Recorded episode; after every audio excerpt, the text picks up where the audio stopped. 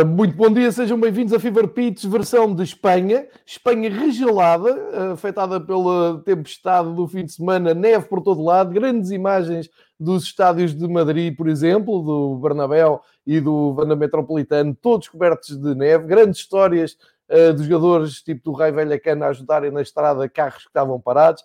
Enfim, tivemos um fim de semana atípico em Espanha, alguns jogos cancelados, outros foram jogar, mas mais valia não terem jogado, pelo menos do ponto de vista dos adeptos do Real Madrid e dos dirigentes e jogadores do Real Madrid. Para nos explicar um pouco melhor tudo isto, temos o João Queiroz, uh, que está aqui uh, a fazer uma homenagem à neve, tem ali um floco de neve por cima. para estar dentro do contexto. Bom, Fora de brincadeiras, muito obrigado por estares aqui connosco mais uma terça-feira, falar da La Liga, também da Supertaça de Espanha que vem a seguir, vais-nos explicar tudo sobre isto. Um, espero que estejas bem, não é? Nesta semana em que parece que vamos, em que parece vamos confinar novamente, temos aqui esta janela de abertura uh, para falarmos uns com os outros e partilharmos com quem se quiser juntar e falar de futebol. Hoje, Espanha, como é que tu viste este fim de semana regelado em Espanha? Aqui também, mas lá com neve, não é? Bom dia, João. Uh, bom dia a todos aqueles que nos escutam e que nos eh, veem. Uh, obviamente que um, ehm, foi um fim de semana marcado pelo, pelo mau tempo, uh, desde logo o Atlético, o Atlético adiado e jogos a decorrerem em condições miseráveis, como foi o caso do Osasuna Real Madrid. Nunca se deveria ter realizado aquele jogo, nunca deveria ter começado aquele uh, jogo desta, desta 18ª jornada. Portanto, lá como cá também se cometem esses, esses erros. Eu percebo por contingências do, do calendário e não haver aqui uh, muito mais espaço para, para articular datas uh, que estes jogos tenham que se, que se realizar, mas eu acho que em primeiro lugar está a condição física dos jogadores e naquela pista de gelo eram sérios riscos se lesionar. Uh, Notava-se perfeitamente que havia jogadores com medo de, de estar ali. E, e, depois, obviamente, para, para quem é espectador, que no fundo é o, é o público-alvo do, do futebol, aquilo não, não é nada, porque aquilo não, não, não, é nenhum espetáculo, aquilo foi apenas o, o cumprir calendário, o deixa lá uh, decorrer estes 90 minutos, uh, independentemente do que aconteça, e quando eles esgotarem, uh, estará o resultado homologado 0-0, um ponto para o Osasuna, um ponto para o Real Madrid. O Real Madrid perdeu a possibilidade, é verdade que os tais uh, três jogos a mais, mas uh, é sempre, do ponto de vista psicológico, acho que uh, totalmente diferente estar em primeiro ou estar em segundo. O Real tem os três jogos a mais e está a um ponto do, do Atlético de Madrid, portanto o Atlético só não é campeão se, se não quiser, este se não quiser, com, com muitas aspas, obviamente, dito por outras palavras, se der muitos eh, tiros nos pés, porque fazendo aqui uma conta simples, e, e, e, não é provável que isto aconteça, mas, eh, ou ninguém nos diz que, que, seja provável que isto aconteça, mas também ninguém nos diz que não, não possa vir a ser provável. Se o Atlético ganhar os eh, três jogos que tem em atraso, fica imediatamente com 10 pontos de vantagem sobre o Real Madrid e 13 pontos de vantagem sobre o Barcelona. Portanto, eh, no final de uma, de uma primeira volta, acho que é uma vantagem mais do que suficiente para, para gerir e poder uh, novamente regressar uh, à conquista dos títulos. É, é por aí até que estamos a, a, começar eh, este episódio, esta visita até a Espanha, exatamente olhando para a classificação, porque é relevante no, uh, na, nesta, nesta segunda semana de, de, janeiro, ou terceira semana, assim é que é, mas logo no arranque de janeiro nós olhamos para a classificação e perceber o que tu acabaste de dizer, uh, olhando graficamente para quem estiver a seguir uh, no, no YouTube a, a nossa transmissão, é reparar nisto que o João acabou de dizer, o Atlético Madrid é líder, tem 38 pontos com 15 jogos. Ora, vamos seguir a casa dos pontos só. O Real Madrid tem menos um ponto, tem 37, só que tem mais três jogos, uh, tem 18 partidas já feitas. É esta a grande diferença que o João estava um, aqui a dizer. E isto é uma almofada já muito confortável para o Atlético Madrid, que é verdade que nos jogos grandes tem tido dificuldades, nomeadamente no Derby de Madrid, que era um jogo em que a equipa de Simeone podia dar ali um passo e podia convencer até toda a gente que estava uh, mais forte na luta pelo título. Não estava, uh, não, não esteve melhor que o Real Madrid, nada disso, perdeu. Aliás, já dissemos aqui várias vezes que o Real Madrid na hora H costuma dar uh, uma resposta convincente. O problema é que o campeonato é uma maratona e toda a gente sabe isto, e podes ganhar um campeonato sem ganhar ao teu rival direto nenhum dos jogos e construindo aqui uma vantagem confortável. Essa almofada realmente é já muito relevante quando falamos de 15 eh, jogos para 18 jogos e um ponto de vantagem. Sendo que até há a curiosidade do, do Atlético Madrid muito criticado com uh, o Simeone na sua maneira conservadora e na sua forma mais defensiva de abordar o jogo, tem 23 golos positivos, portanto está maior, e o Real Madrid com mais 3 jogos só tem 15. Uh, e isto mostra também o, a qualidade do campeonato que o Atlético está a fazer.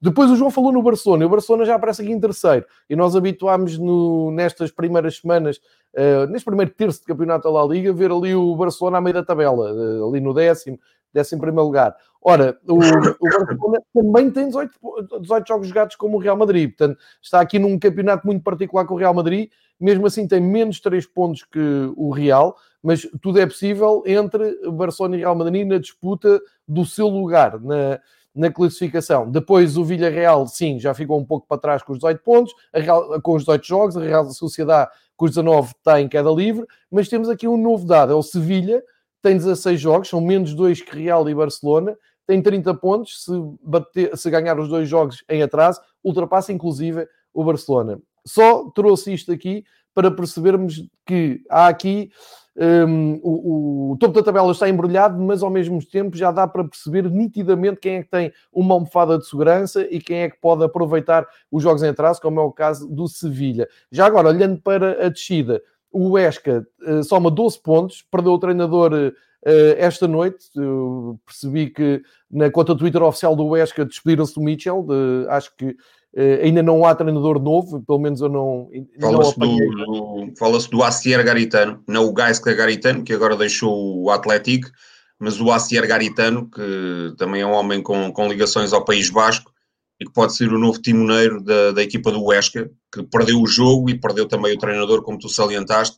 Era um Exato. jogo absolutamente decisivo para, para o Mitchell. E, e se repararmos, ali entre o sétimo, que é o Granada, com 24 pontos, e vá lá, o Osasuna com 15 pontos, estão todos uh, separados basicamente por um ponto. O Esca já se começa a distanciar e, portanto, os responsáveis não tiveram outra alternativa uh, senão prescindir dos serviços do seu treinador. É isso mesmo, João. Parece que o Esca começa a ser o grande candidato a, a descer à segunda divisão.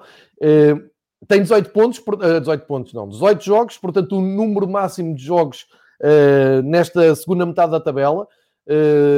E depois, uh, a vista, o Osasuna que tem mais 3, tem 15, mas menos um jogo. E agora aqui volta a ser aquele exercício mental que fazemos também no topo da tabela, mas agora aqui para a fuga à descida. O Osasuna com menos um jogo tem 15, o Elche com menos dois jogos, isto em relação ao último, tem 16, e depois o Valladolid volta a ter eh, o mesmo número de jogos do Esca, mas já soma 18 pontos.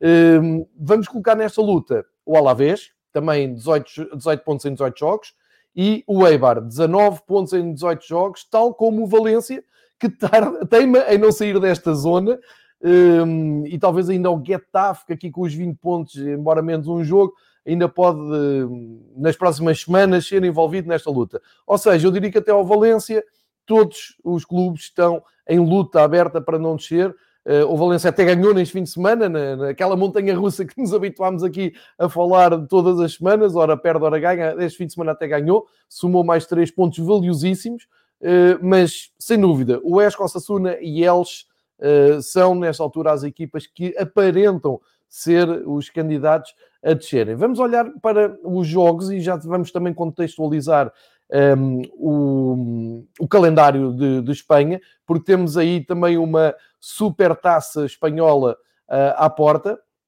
Isso não é, não é coisa de menos, porque se joga e faz hoje já a capa do, no, na marca, joga-se já amanhã e depois. Mas já lá vamos falar sobre isso. Uh, vou aqui partilhar com vocês e para o João fazer também os seus destaques e já falar do Real Madrid que foi empatar Papelona com o Osasuna, com muitas críticas dos dirigentes do, do Real Madrid. Já dou aqui um toque também para saber a opinião do João, mas um, fazer aqui um, um rápido apanhado dos resultados. O Celta foi uh, surpreendido em casa pelo Villarreal. Isto diz mais do bom trabalho do Unai Emery do que da recuperação do Celta de Vigo, que nas últimas, nos últimos três jogos foi sempre a cair a pique. Inclusive ficou a taça pelo caminho com uma goleada inesperada em Ibiza.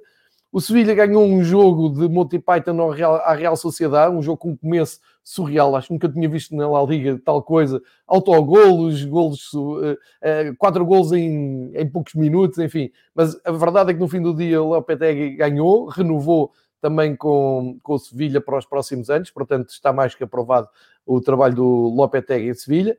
O Barcelona foi a Granada e ganhou por 4-0, deu para descansar o Messi e deu para fazer mais uns golinhos para os seus recordes pessoais. Eh, depois o Eibar perde com o Levante, 2-1. O Cádiz volta a ganhar. Grande campeonato que o Cádiz está a fazer, regular, vem da segunda divisão, está a milhar os pontos para andar longe daquela luta pela descida. 3-1 ao Alavés. O Valência, lá está, ganhou em Valladolid 1-0.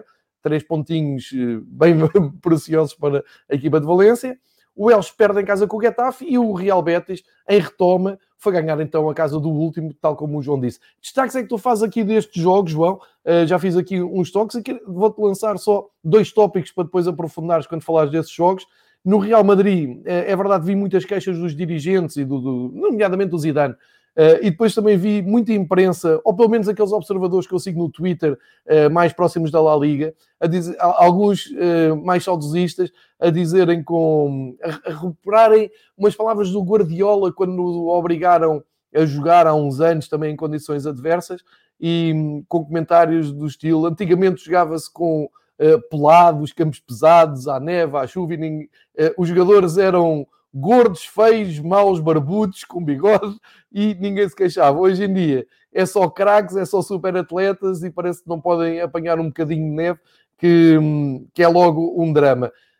Enfim, é, fica aqui como, como comentário, achei engraçado este, este contraste. Portanto, eu acho que o ideal é termos sempre aqui um equilíbrio, mas já me vais falar também sobre isso.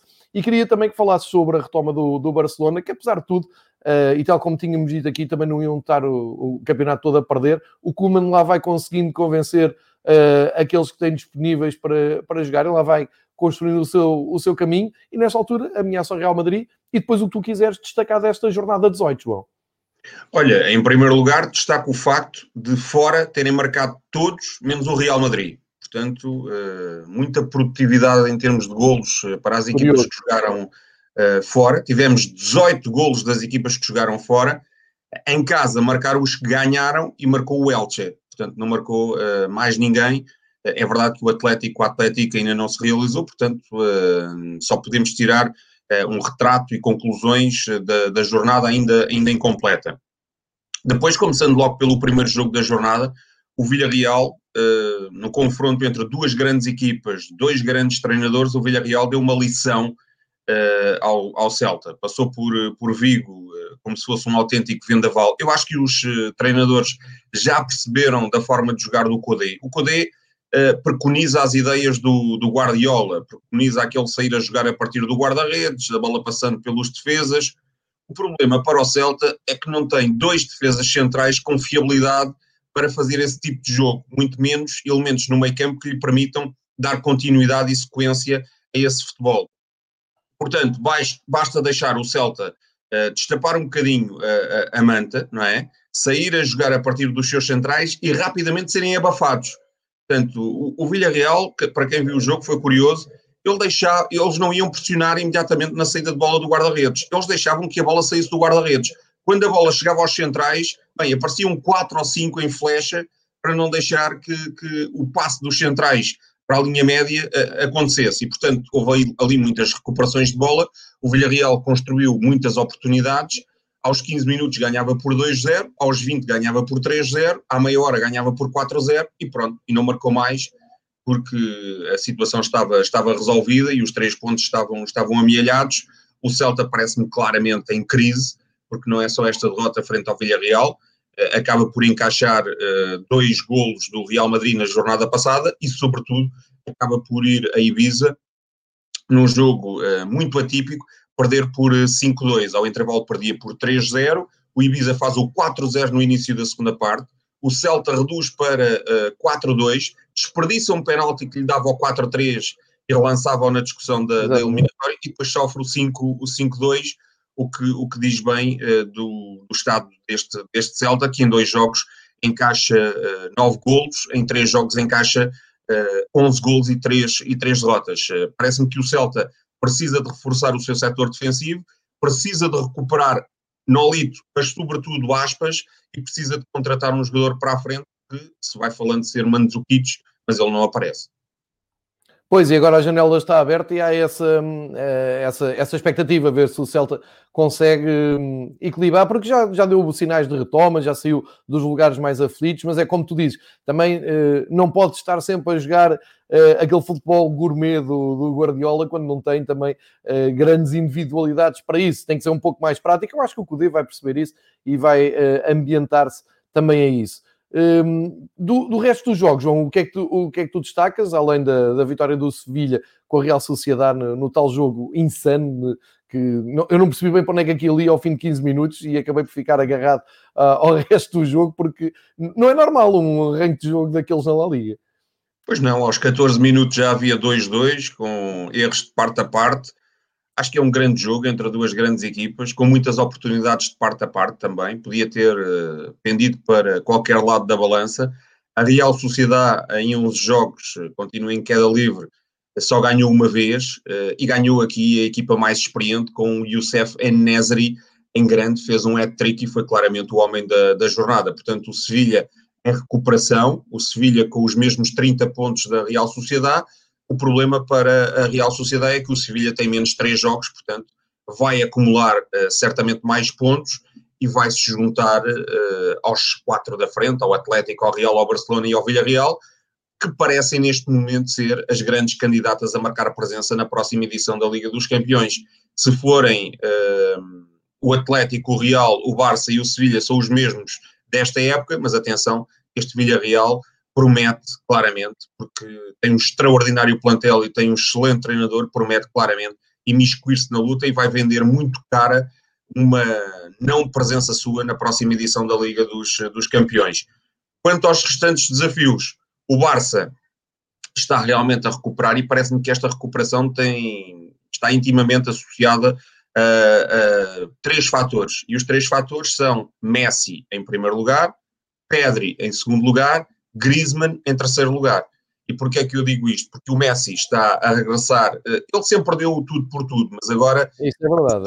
por tudo com alegria. E portanto, eh, jogando Messi com alegria, regressa às boas exibições, regressa aos golos, é o melhor marcador da, da competição e portanto ajuda ao Barça e de que maneira a cimentar uh, vitórias e a construir uh, goleadas. O Pedri é um excelente assistente para o Messi, é um menino que vem do Las Palmas e encaixa neste Barcelona como poucos. Há, há quem já faça comparação, passa o exagero, com o Iniesta, e, e, o, e o Griezmann está a regressar aos velhos tempos. Parece claramente um Griezmann recuperado, reavivado, rejuvenescido. Parece-nos o Griezmann do Atlético de, de Madrid.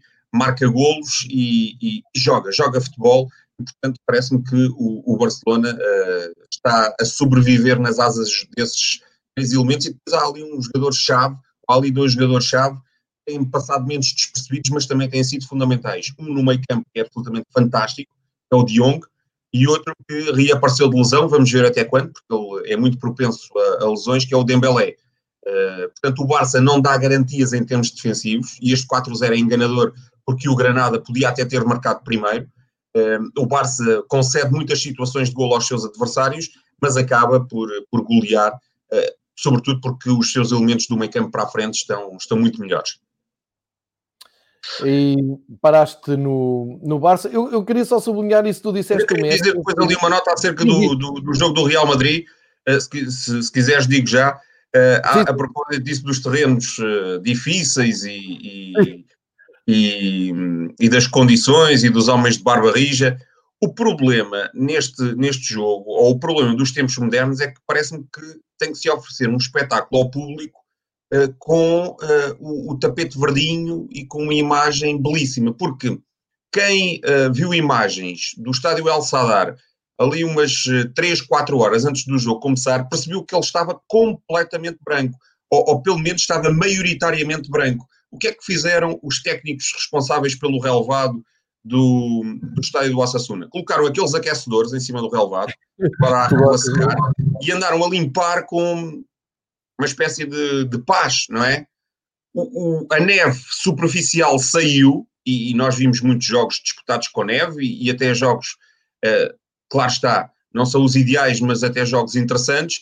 Portanto, aquele, aquela eh, capa de neve saiu, foi, foi expelida para, para a zona lateral do, do relevado ou para trás das, das, eh, das faixas de, de, publicidade e ficou um tapete de gelo. E esse é que foi o problema aqui, porque eu acho que sobre a neve até se calhar teríamos um, um jogo melhor, não sei, estou, não sou não sou técnico de, de, de, relevados, mas provavelmente o jogo seria melhor. Ora, tiraram de lá aquela cobertura, ficou só o gelo, os jogadores sentiram que ali, por baixo dos seus pés, estava autenticamente vidro, não é? E o, o jogo sentiu-se claramente disso. Sim, há lá há dois ou três lances em que vês que os jogadores querem mudar de direção, parar uma jogada em, em, corrida, querem parar e mudar de direção e acabam por se arrepender à última da hora com medo de caírem, de, de se lesionarem com gravidade e isso uh, foi, foi visível. Aqui a questão é o contraste da, da, da geração mais velha, da geração se calhar a seguir à nossa, uh, que olhou para aquilo a torcer o nariz, aquelas coisas do velho de Restelo, não é? De, que os espanhóis também têm muito, não somos só nós. E a dizerem no Twitter: opa, está bem, pá, eu vou já aqui buscar imagens de um Barcelona com o Osasuna de 1965, em que chovia em janeiro e, e a bola quase não mexia. É verdade, mas é, é, o que o João diz. Em 2021, isso já, já N condições para não se jogar nesses, nesses preparos e tem, tem que haver um, flexibilidade da parte de quem organiza. Agora, o, problema este ano, em todos os campeonatos, não é só em Espanha, não é só em Portugal, é em todos os campeonatos, uh, como, como, estamos a ver também em Inglaterra, em que até se troca a ordem dos jogos a, na, na, semana do jogo, como é o caso hoje do, do Wolves e do, do, do Fulham, que devia jogar com, com Aston Villa e por aí fora. Uh, o, o, problema é que não há slots disponíveis. Não, não tu vais a, a, dias o jogo, ok, mas, mas, isto não é assim, não é a dias o jogo para 2022, é tu tens que jogar até maio e não está a haver muito tempo disponível porque os calendários estão demasiado carregados. Eu em Portugal digo que, por exemplo, uma taça da Liga não faz sentido nenhum, como disse que na primeira terça do campeonato não fez sentido nenhum jogar-se Liga das Nações e podia-se ter um, libertado mais datas de campeonato, mas pronto, isto é, é assim, temos que jogar com o tempo e, e recordo que nesta jornada o Atlético Madrid e Atlético Bilbao não se jogou porque com o nevão que caiu em, em Madrid um, foi, foi impossível, mesmo com os aquecedores, mesmo com essas técnicas todas, o jogo do Atlético Madrid e Atlético Bilbao fica para uh, não se sabe bem quando.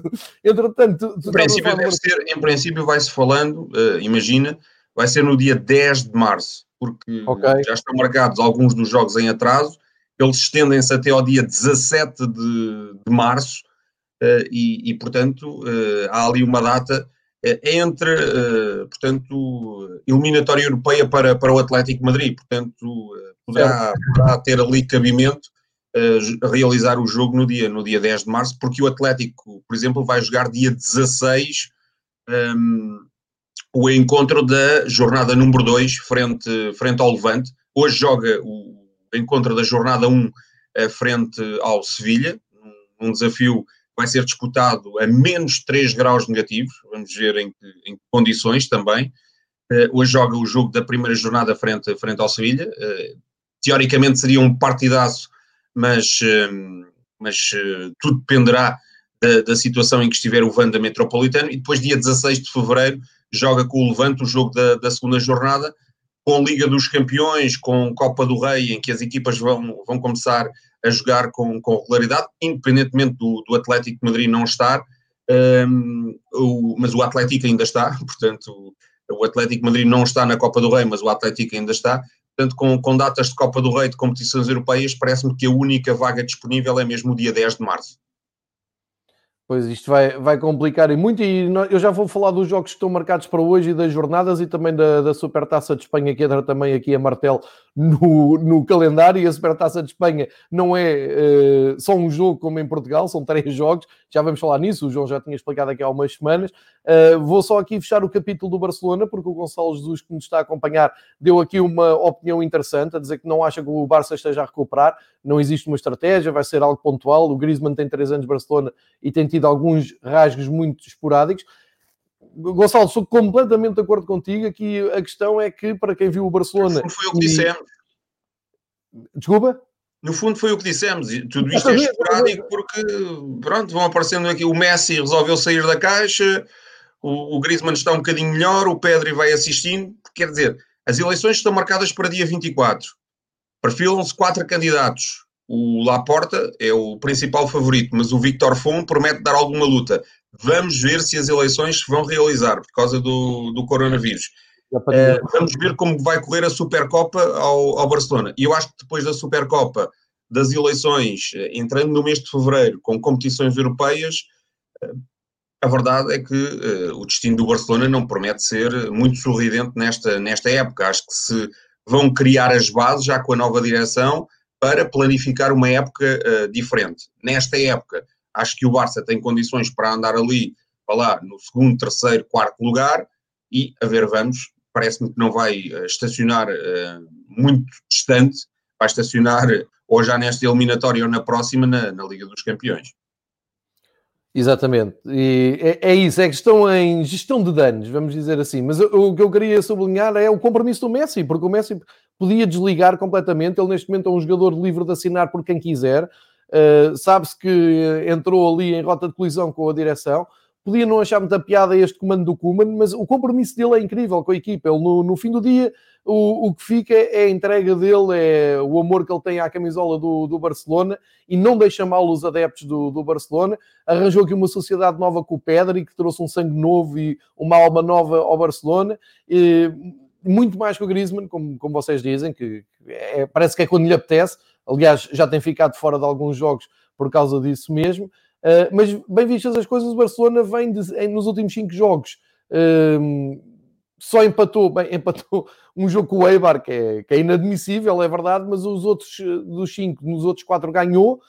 É empatou, mais... empatou esse jogo sem o Messi. Empatou o jogo sem o Messi, exatamente, bem lembrado.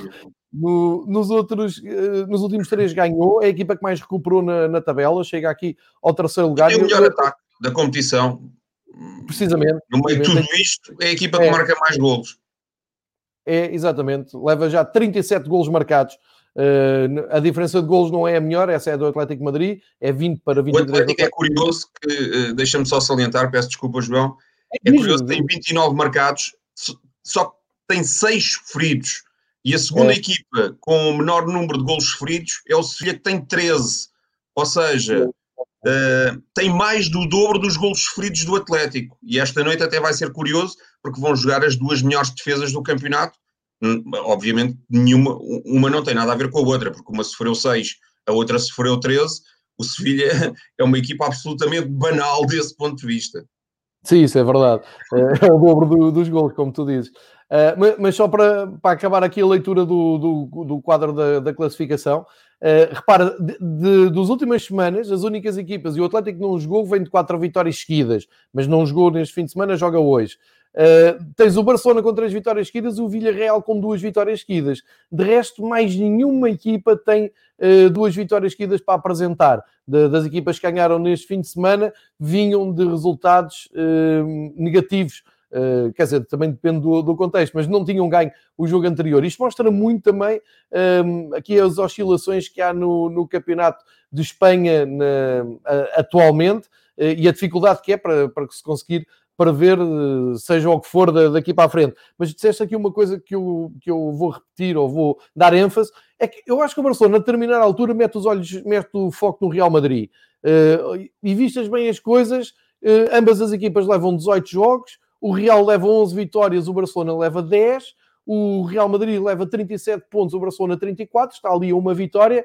E, portanto, acho que é a melhor maneira de gerir e de explicar este campeonato do Barcelona é meter o foco no principal rival e depois logo se vê se uh, andando uh, como referência, tendo como referência o Real Madrid, se dá para ficar mais acima ou não, porque ultrapassando o Real Madrid nesta altura ficam em segundo. E esperar que o Atlético Madrid não tenha a consistência que tem tido até aqui Uh, também uh, uh, vão acumulando aquela certeza ou aquela expectativa de que o Atlético Madrid nos jogos contra os rivais diretos não está tão forte ou não se tem assumido tão fortemente como esperávamos. Portanto, eu acho que a coisa aqui ainda está em aberto. Vale a pena falar dos dois jogos que, que tu referiste de, em atraso. Hoje, às seis da tarde de Lisboa, temos o Granada Osasuna e às oito e meia da noite temos então esse Atlético Madrid-Sevilha, que já vai servir para perceber, para medir bem esta recuperação do Sevilha, se consegue apontar muito mais para cima, e o estado de espírito do Atlético Madrid em casa, uh, num desafio que é dos mais difíceis que o Lopetegui tem até aqui, e uma palavra para o Granada, continua a fazer um bom campeonato, está em sétimo lugar, está às portas da Europa, embora já a seis pontos do, do Sevilha, mas também há uma nova competição da, da UEFA, não sei como é que isto depois vai encaixar. Mas o grande ênfase vai para esse Atlético Madrid Sevilha, até vou puxar aqui também o que se diz na marca, os 11 prováveis. Um, e João, pode ser, uh, se o Atlético ganhar, pode ser aqui realmente uma posição de força da equipa de Simeone, a dizer nós temos esta almofada e atenção que nós vamos disparar para o título. Ou se o Sevilha ganhar, uh, pode deixar a sorrir os gigantes Real Madrid e Barcelona. Claro que sim. Uh, o Atlético, analisando o que tem em atraso neste momento, é Sevilha em casa, levando fora Atlético em casa. O Sevilha tem em atraso o o Atlético fora e o, e o Elche em casa. Uh, é provável que ganhe o Elche, mas uh, hoje, ganhando no, no Metropolitano, o, o Sevilha pode dar aqui um passo gigante para se afirmar como uma equipa de Liga dos Campeões e relançar a Liga no, no seu topo. o Sevilha vem mais rodado, mas também vem mais cansado. Jogou a Copa e depois teve o sensacional desafio frente, frente à Real Sociedade.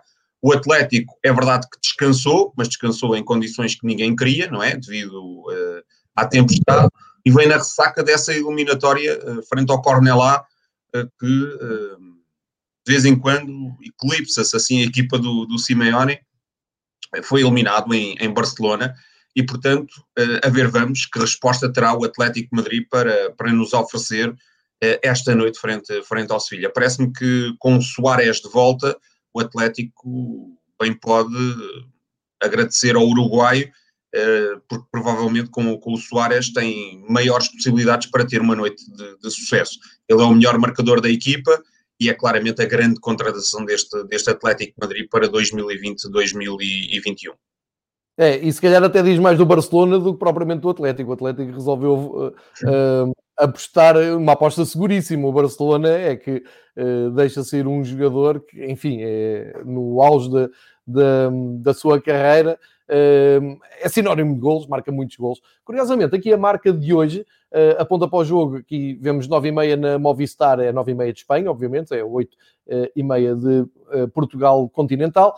e temos aqui uma, uma construção em 3-4-2-1, eh, que a marca arruma assim a equipa de Simeone, ou a tentar adivinhar o 11. A marca não é o, o jornal mais perto do, do Atlético, é o AS, mas costumam também estar bem informados. O Black na baliza não, não me mete dúvidas.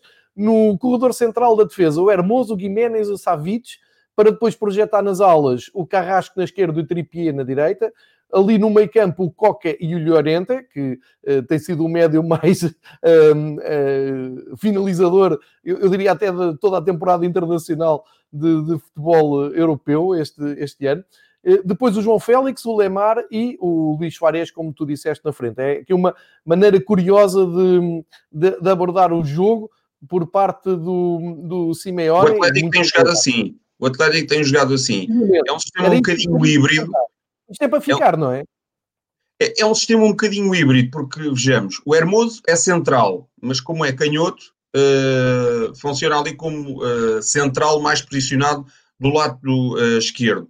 Isto Eu. muitas das vezes roda e funciona num 4-4-2, ou seja, o Trippier baixa, o Hermoso vai para a esquerda e o Jiménez e o Savic fazem um, não, do projeto com o Carrasco a funcionar como ala e o Lemar a funcionar como ala do outro lado, o João Félix e o Soares na frente, o Coque e o Llorente uh, no, posicionados ao meio. Mas pode funcionar também uh, com, com, os três uh, defesas, o Hermoso fecha por dentro, o Carrasco baixa, e atenção que o Carrasco está habituado a, de, a desempenhar estas funções na seleção da Bélgica, uhum. muitas vezes é, é, o ala da, da seleção de, de, é, de Roberto Martínez, e portanto é um sistema um bocadinho híbrido. E deixa-me dar nota aqui também para o regresso do Trippier. O Trippier esteve envolvido num ah, escândalo de, de, apostas uh, estava uh, penalizado uh, 10 semanas e, e, pagou uma multa de, de 70 mil libras, se não estou, se não estou em erro. era um esquema de apostas, não foi arranjo aqui de, de, resultados. Ele abriu foi a boca para quem não devia a dizer que ia sair do Tottenham para o Atlético, ou seja, nas bolsas de apostas em Inglaterra isso é muito usual, quando se perspectiva para onde é que um jogador vai, as odds do Atlético, obviamente, foram influenciadas uh, pela, pela notícia que o Tripper tinha, tinha dado. Mas agora foi desresponsabilizado e, portanto, uh, aqui está no 11. Era previsível que só regressasse em março, mas regressa a meio de janeiro. Já agora, olhamos para o, para o filho do Lopetegui, que tem construído o seu 4-3-3 um, que eu diria que é fiel, não é?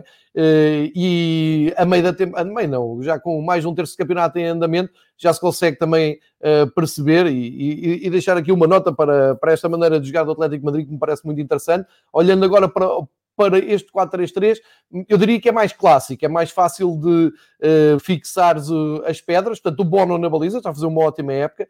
Depois, o Acunha, no lado esquerdo, tem, tem-se fixado bem. Os centrais Diego Carlos e Cudê, enfim, o Diego Carlos tem feito uma boa época, mas uh, dá-me ideia que sempre falamos... Autogol real. Mas a ideia que me fica, João, é que sempre que elogio o Diego Carlos e sempre começo a ler uh, coisas em crescendo, tipo, o Diego Carlos já, já, já justificava uma chamada à seleção brasileira, está a fazer bom Ele já foi, ele já foi numa, numa circunstância, não jogou, foi substituir, Verdade. ah, foi substituir o Éder Militão que... Sim que ficou infectado com Covid. Portanto, foi à última da hora para, para o Brasil. Não, era, não, foi, não foi eleito inicial, mas depois teve que ir a correr. Exatamente, mas, mas, eu digo é quando tu vês os jornalistas brasileiros, mais os, os que acompanham o futebol da Europa através do, do, Brasil, e eles especializam-se muito nisso, uh, às vezes vejo, ah, Diego Carlos ele já, já justifica fazer parte do quadro do, do Tite.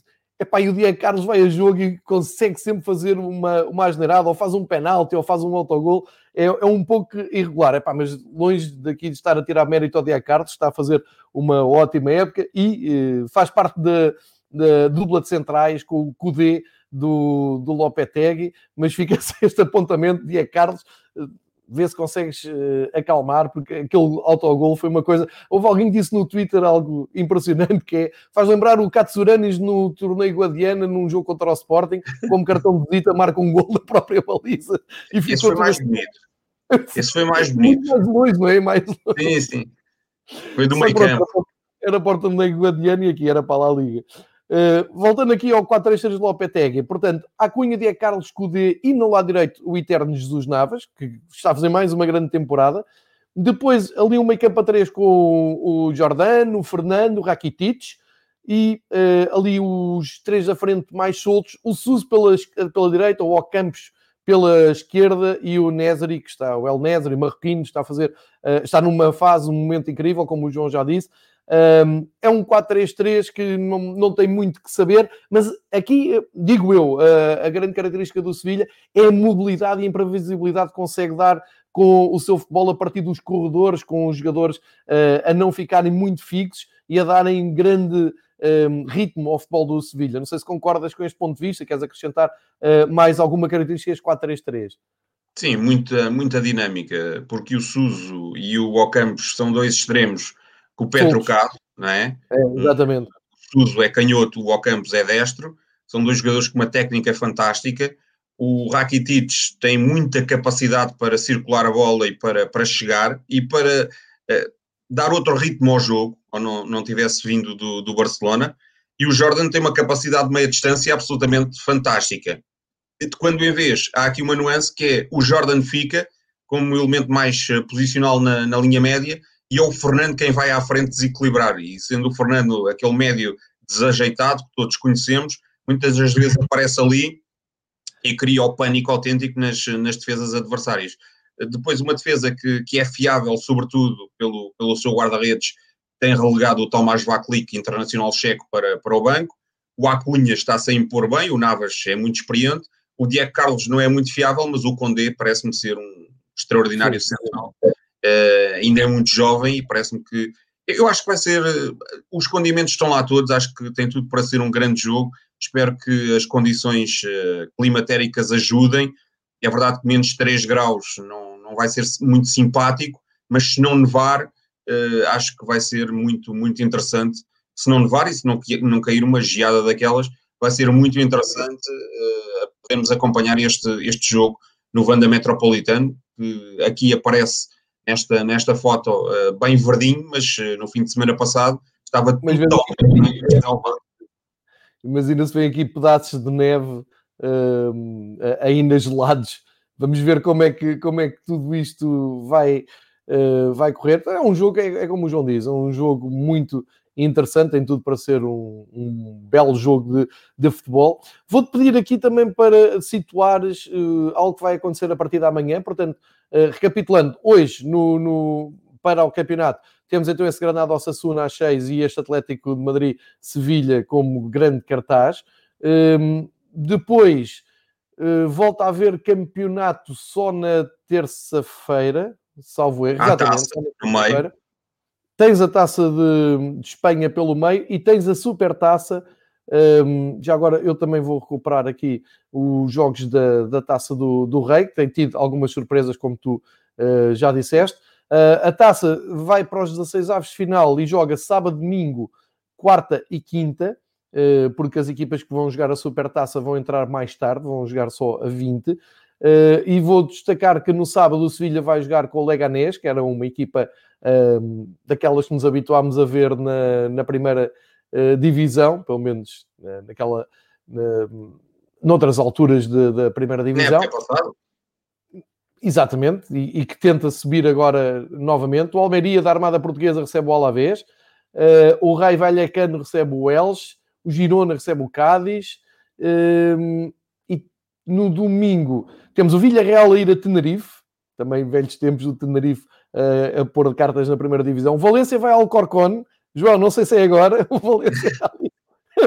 ali mas tem, tem eh, passado as nossas profecias, não é? Nós temos eliminado aqui o Valência várias vezes. Vai ao Corcón, parece-me que é um belo sítio para caírem. O Betis vai a Rijon. Um, ehm, o Málaga recebe o Granada, o Málaga cada vez mais distante também dos dias da primeira divisão. Há um espanhol ao Sassuna.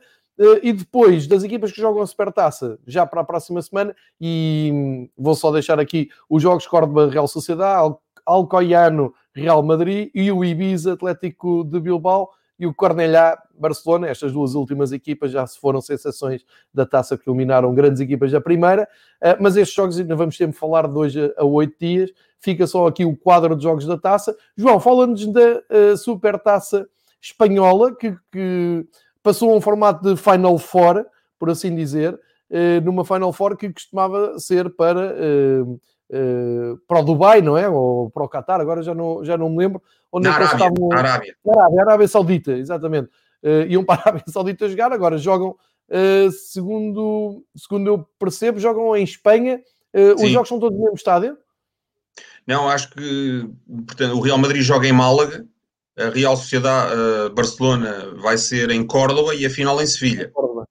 Ok, ok, três estádios, portanto, só para, uh, para contextualizar, amanhã Real Sociedade Barcelona, às 8 horas, quinta-feira Real Madrid Atlético de Bilbao, final marcada para as 11 da noite de domingo. Portanto, 11 da noite, uma belíssima hora. Ah, não é nada 11 da noite, deve ser 8. Uh, 11 é a hora provisória aqui do, do site, deve ser também às 8. João, o que é que achas que esta supertaça vai trazer? Um Barcelona-Real Madrid, não é? Pois, mas na época passada também ia trazer um Barcelona-Real Madrid e depois foi um Real Madrid Atlético. Uh, deixa, deixa, deixa ver uh, o, que é que, o que é que acontece. Ainda a propósito da. A marca mete aqui muita pressão no, no Zidane, diz que joga-se mais que um título nesta, nesta supertaça. Uh, Sim, não sei se é... A marca não perdoa ao Zidane uh, o facto de ter empatado em, em Elche e, e em Pamplona, frente ao Alsassuna. Uh, e, portanto, ao ver o Real Madrid cada vez mais distante do, do objetivo de, de, revalidar o seu título, esta Supercopa é vista de uma forma transcendental uh, pela, pela marca, não é? Que coloca grande pressão no Real Madrid. O Real Madrid ganhou o ano passado e eles realçam. O Real Madrid tem que revalidar esta, esta Supercopa, mas, mas vamos ver. Uh, vamos ver. Uh, um, o Atlético descansou a meio da semana, deu tempo ao Marcelino para preparar a sua, a sua equipa. Vamos ver se, se o Atlético não vai surpreender o, o Real Madrid e, e, portanto, não teríamos, não teríamos uma, uma final basca. Uh, a final da taça uh, do ano passado, que está marcada, tudo indica para o dia 4 de abril, dia de Páscoa, um, é entre o Atlético e a Real Sociedade, e vamos ver se aqui na Super Taça não teremos também uma, uma final entre a Real Sociedade e o Atlético de, de Bilbao.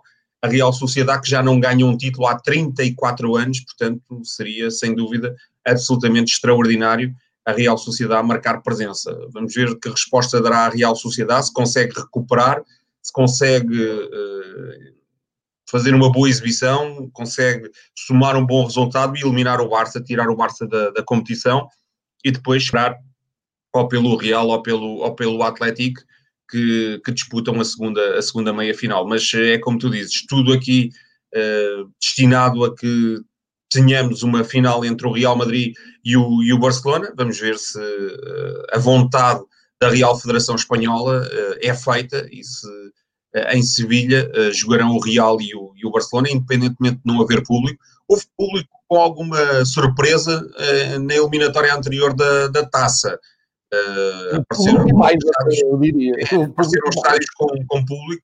Agora aqui não, não, não vamos ter público e, e portanto, vamos ver como é que, como é que decorrerá esta, esta super taça que em princípio era para ser disputada na Arábia, mas com público ou sem público ou melhor, não havendo público, eh, a Real Federação Espanhola, acho que bem, acabou por um, poupar as equipas a uma deslocação que seria sempre eh, Sim, difícil é, e dispendiosa, e portanto vão jogar no, no sul de Espanha. O Real Madrid eh, tinha tudo preparado para jogar em Pamplona, regressar a Madrid, ir jogar a Málaga, regressar a Madrid e depois viajar, se, se passasse à final, para, para Sevilha. Acho que acho não, viajou mesmo de Pamplona para, para Málaga e, e, tem treinado em Málaga e se passar acho que se vai estabelecer no sul de Espanha porque as condições para, para, para estar em Madrid não são as ideais.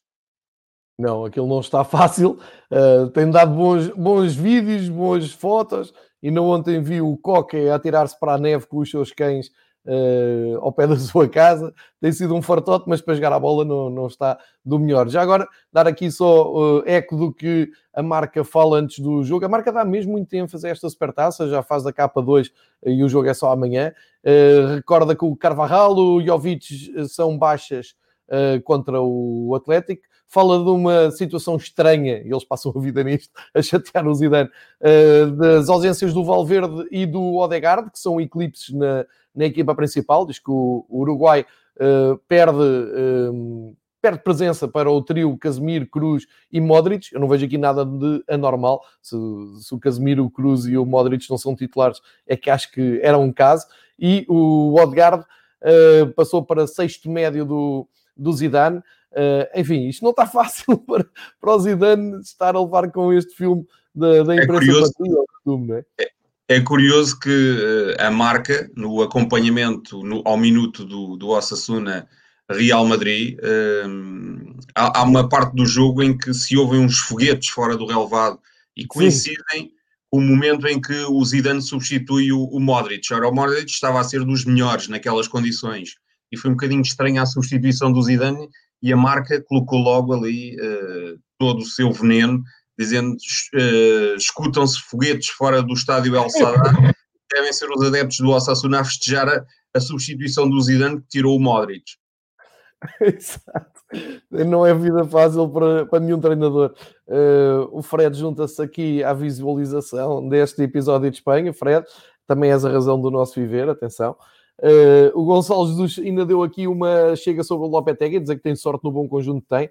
Uh, não é fã do Lopetegui, mas um, o currículo fala por si. Eu acho que o Lopetegui está a fazer, arranjou um projeto à sua altura, uh, depois ali de várias oscilações, depois de sair do Porto, arranjou ali um, um, projeto em que eu acho que tem a sua personalidade bem, bem vincada, dá-se bem com o Montes e acho que as coisas estão a correr bem. Vai fazer uma boa época com certeza e felizmente já não está na Liga Europa, portanto vamos ver o que é que faz na Liga dos Campeões. João, uh, lançada a Supertaça, lançado também o, ou, ou por outra, analisada a jornada da, da La Liga uh, e lançado já o sorteio de, da, da, taça e dos jogos da taça que vão decorrer no fim de semana. Uh, fica uh, então no horizonte esta supertaça espanhola que pode dar então mais um grande clássico do futebol espanhol, Barcelona e Real Madrid no domingo. Não sei se há alguma coisa mais para acrescentar à atualidade de futebol em Espanha. Eh, porque não vamos ter campeonato, vamos ter então essa supertaça e a taça. Voltamos depois para a semana para fazer o ponto da situação de todos estes jogos. Não sei se queres deixar umas notas finais uh, para um, fechar o episódio sobre Espanha desta semana. Pois só o facto do Ar estar muito preocupado com o Real Madrid, uh, até de estranhar, e hoje faz uma capa já com um plano mirabuloso para contratar um Mbappé, é, umas comissões daqui, umas vendas dali. O Real Madrid só tem que fazer uma coisa: é 100 milhões em vendas. É, eu não acredito que consiga ter no plantel capacidade para fazer 100 milhões em vendas. Tem que fazer 100 milhões em vendas no plantel, tem que fazer uh, eh, 800 milhões na venda, nas vendas dos lugares no novo estádio e é a fórmula para contratar o Mbappé, cá está, e depois é mais uns créditos uh, estranhos e pronto, e o Mbappé vem para, para Madrid.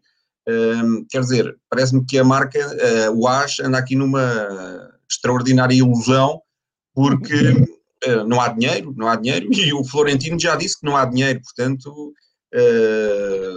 com esta fórmula ou sem esta fórmula, acho que não, não é de modo algum a porção ideal para, para contratar um Mbappé. Vão ter que encontrar, se querem um Mbappé, vão ter que encontrar uh, outro método. Pois é, é muito curioso isso do, do, da capa do As, que costuma sempre, como eu disse uh, um pouco mais atrás, costuma sempre estar mais preocupada com o Atlético de Madrid. Eu acho que isto é mais para picar o Real Madrid e para deixar os adeptos do Real Madrid ainda mais ansiosos do que outra coisa qualquer. Porque o Mbappé também Uh, vi alguns, agora não sei se foi no da Atlético uh, de, de, Inglaterra, que também poderia ser disputado pelo Liverpool. Mas eu acho que isto é, é muita especulação em termos de pandemia, em que os clubes uh, estão perante uma nova vaga mais forte, mais, com números a subir um pouco para todo lado na, de baixas na, na, pandemia e, portanto, eu acho é que tem que ser cautelar para as próximas semanas. Para já, eu nem acho que, nem, nem acho líquido que, que, os campeonatos, que o futebol não para. Não, toda a gente sim, diz, sim. não, não, o futebol pode continuar. Não sei se é bem assim. Vamos, vamos, vamos ter que esperar, exatamente. Vamos, vamos ver se isto não para como em março. Não parando, depois logo se vê, mas não acho que haja condições uh, nenhumas para, para se fazer contratações destas do estilo da Fórmula Mbappé que o AS traz. Vamos esperar para ver. A janela está aberta. Eu aposto mais em ajustes de plantel, trocas, empréstimos, eh, compras de, de, baixo orçamento, mas nunca se sabe. E, e, pronto, os jornais também vivem um bocado disto. Acho que o AS está aqui a tentar picar um pouco os adeptos de, do Real Madrid. João, está feita a viagem. Eh, muito obrigado por, por trazeres aqui a tua análise e aqui o contexto também do futebol espanhol. Prometemos voltar de hoje a oito dias, já com uma eliminatória da taça jogada, já com a Supertaça de Espanha uh, neste formato a 4 uh, eh, entregue e a olhar para os próximos jogos da La Liga, que se o Atlético Madrid não ganhar hoje, pode prometer muito. Se o Atlético hoje ganhar ao Sevilha, acho que a coisa vai, vai, vai ser difícil depois de parar. Vamos, vamos seguir com atenção. João, obrigadíssimo. Até de hoje a oito dias. Fica bem, proteste.